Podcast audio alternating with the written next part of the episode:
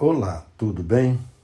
Antônio Valentim disse: Existem sim homens maus, perversos, que sentem prazer em ver o outro ser prejudicado. Isso quando eles próprios não traçam planos para destruir os planos e sonhos de outrem. Infelizmente, isto é uma verdade nua e crua.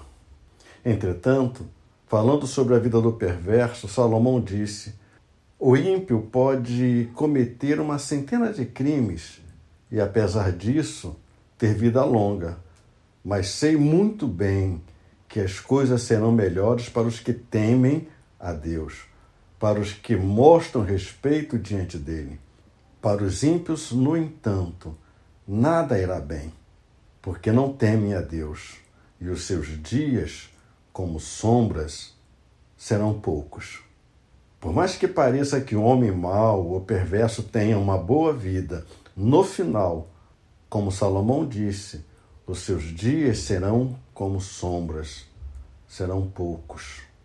Ele diz mais: o Senhor detesta todas as pessoas perversas de coração, mas aqueles que andam em integridade de coração são a sua alegria. Leia a Bíblia e faça orações. Pastor Luiz Carlos, da Igreja Presbiteriana de Jardim Esperança.